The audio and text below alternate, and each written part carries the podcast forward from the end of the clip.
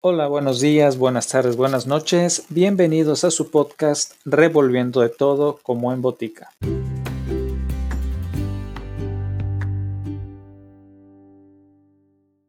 En esta ocasión, acompáñenme en el viaje conociendo los cuentos de hadas de los hermanos Jacob y Wilhelm Grimm, quienes fueron eruditos, filólogos e investigadores culturales, lexicógrafos y escritores alemanes que coleccionaron y publicaron juntos folclore y libros durante el siglo XIX.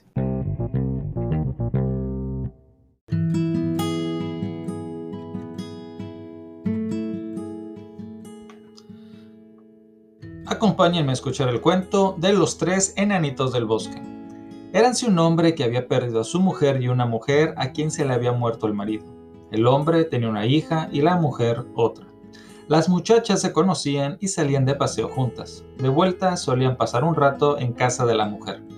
Un día ésta dijo a la hija del viudo, di a tu padre que me gustaría casarme con él. Entonces, tú te lavarías todas las mañanas con leche y beberías vino. En cambio, mi hija se lavaría con agua y agua solamente bebería.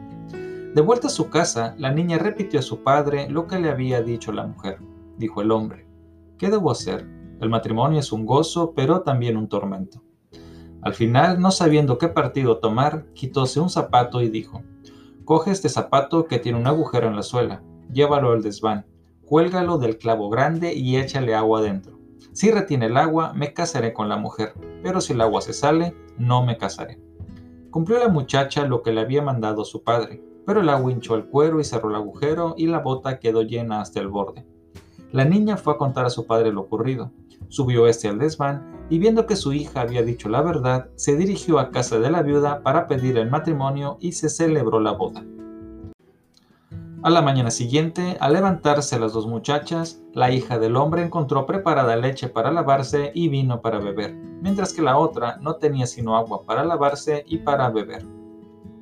Al día siguiente encontraron agua para lavarse y agua para beber, tanto la hija de la mujer como la del hombre. Ya la tercera mañana, la hija del hombre encontró agua para lavarse y para beber, y la hija de la mujer leche para lavarse y vino para beber y así continuaron las cosas en adelante. La mujer odiaba a su hijastra mortalmente y deaba todas las tretas para tratarla peor cada día. Además, sentía envidia de ella porque era hermosa y amable, mientras que su hija era fea y repugnante. Un día de invierno en que estaban nevados del monte y el valle, la mujer confeccionó un vestido de papel y llamando a su hijastra le dijo, Toma, Ponte este vestido y vete al bosque a llenarme este cesto de fresas que hoy me apetece comerlas. Santo Dios, exclamó la muchacha, pero sin invierno no hay fresas, la tierra está toda helada y la nieve lo cubre todo. ¿Y por qué debo ir vestida de papel? Afuera hace un frío que hiela el aliento. El viento se entrará por el papel y los espinos me la desgarrarán. ¿Habráse visto descaro? exclamó la madrastra. Sal enseguida y no vuelvas si no traes el cesto lleno de fresas y le dio un mendrugo de pan seco, diciéndole, es tu comida de todo el día. Pensaba la mala bruja, se va a morir de frío y hambre y jamás volveré a verla. La niña, que era obediente, se puso el vestido de papel y salió al campo con la cestita hasta donde alcanzaba la vista todo era nieve, no asomaba ni una brisna de hierba. Al llegar al bosque, descubrió una casita con tres enanitos que miraban por la ventana les dio los buenos días y llamó discretamente a la puerta. Ellos la invitaron a entrar y la muchacha se sentó en el banco al lado del fuego para calentarse y comer su desayuno. Los hombrecillos suplicaron, Danos un poco. Con mucho gusto, respondió ella, y partiendo su mendrugo de pan, les ofreció la mitad. Preguntaronle entonces los enanitos, ¿qué buscas en el bosque con tanto frío y con este vestido tan delgado? Ay, respondió ella, tengo que llenar ese cesto de fresas y no puedo volver a casa hasta que lo haya conseguido. Terminado su pedazo de pan, los enanitos le dieron una escoba y le dijeron, ve a barrer la nieve de la puerta trasera. Al quedarse solos, los hombrecillos celebraron consejo. ¿Qué podríamos regalarle puesto que es tan buena y juiciosa y ha repartido su pan con nosotros? Dijo el primero, pues yo le concedo que sea más bella cada día. El segundo pues yo que le caigo una moneda de oro de la boca por cada palabra que pronuncie.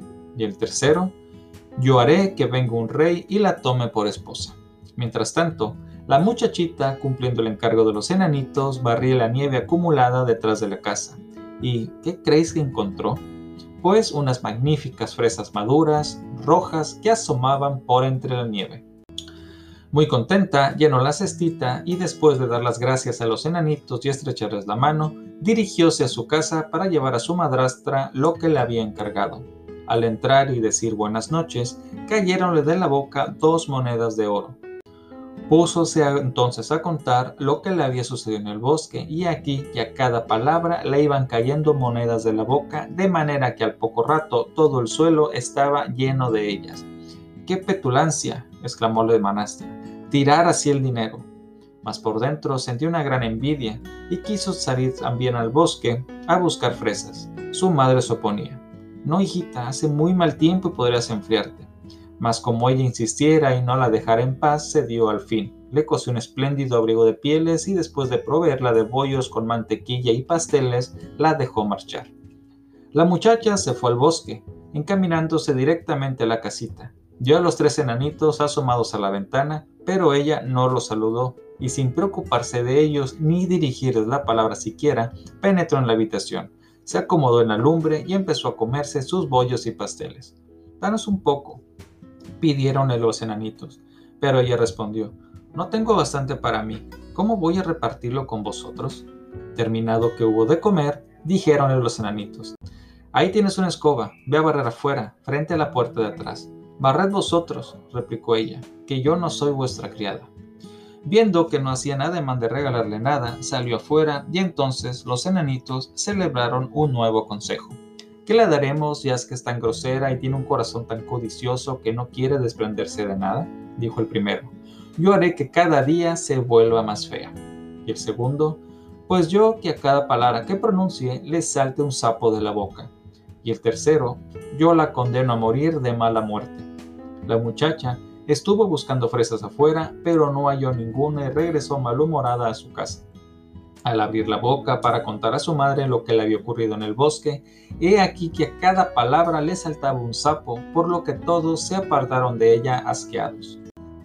Ello no hizo más que aumentar el odio de la madrastra, solo pensaba en los medios para atormentar a la hija de su marido, cuya belleza era mayor cada día. Finalmente, cogió un caldero y lo puso al fuego para cocer lino. Una vez cocido, lo colgó del hombro de su hijastra, dio a ésta un hacha y la mandó que fuese al río helado, abriera un agujero en el hielo y aclarase el lino. La muchacha, obediente, dirigióse al río y se puso a golpear el hielo para agujerearlo. En eso estaba, cuando pasó por ahí una espléndida carroza en la que viajaba el rey. Este mandó detener el coche y preguntó, Hija mía, ¿quién eres y qué haces?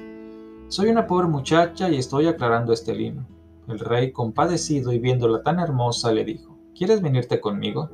Oh sí, con toda mi alma, respondió ella, contenta de poder librarse de su madrastra y su hermanastra. Montó pues en la carroza al lado del rey, y una vez en la corte celebróse la boda con gran pompa y esplendor, tal como los enanitos del bosque habían dispuesto para la muchacha. Al año, la joven reina dio a luz a un hijo, y la madrastra, a cuyos oídos habían llegado las noticias de la suerte de la niña, encaminóse al palacio acompañada de su hija con el pretexto de hacerle una visita. Como fuera que el rey había salido y nadie se hallaba presente, la malvada mujer agarró a la reina por la cabeza mientras su hija la cogió por los pies y sacándola de la cama la arrojaron por la ventana a un río que pasaba por debajo. Luego, la vieja metió a su horrible hija en la cama y la cubrió hasta la cabeza con las sábanas. Al regresar el rey e intentar hablar con su esposa, detúvole la vieja. Silencio, silencio, ahora no, está con un gran sudor. Silencio, silencio, ahora no, está con un gran sudor, dejadla tranquila por hoy. El rey, no recelando nada malo, se retiró. Volvió al día siguiente y se puso a hablar a su esposa. Al responderle la otra, a cada palabra le saltaba un sapo, cuando antes lo que caían siempre eran monedas de oro. Al preguntar al rey qué significaba aquello, la madrastra dijo que era debido a lo mucho que había sudado y que pronto le pasaría. Aquella noche, empero el pinche de cocina vio un pato que entraba nadando por el sumidero y que decía, Rey, ¿qué estás haciendo? ¿Velas o estás durmiendo? Y no recibiendo respuesta alguna, prosiguió, ¿Y qué hace mi gente? A lo que respondió el pinche de cocina. Duerme profundamente. Sigue el otro preguntando. ¿Y qué hace mi hijito? contestó el cocinero. Está en su cuna dormidito. Tomando entonces la figura de la reina, subió a su habitación y le dio de mamar. Luego le molló la camita y recobrando su anterior forma de pato, marchóse nuevamente nadando por el sumidero.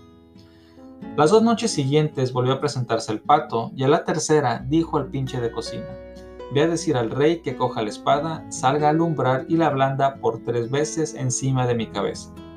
Así lo hizo el criado y el rey saliendo armado con su espada, la blandió por tres veces sobre aquel espíritu, y aquí que a la tercera levantóse ante él su esposa, bella, viva y sana como antes.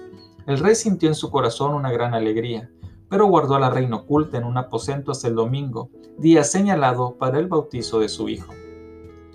Ya celebrada la ceremonia preguntó, ¿qué se merece una persona que saca a otra de la cama y la arroja al agua?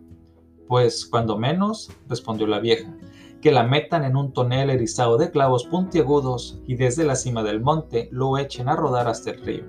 A lo que replicó el rey, has pronunciado tu propia sentencia y, mandando traer un tonel como ya había dicho, hizo meter en él a la vieja y a su hija, y después de clavar el fondo, lo hizo soltar por la ladera, por la que bajó rodando y dando tumbos hasta el río.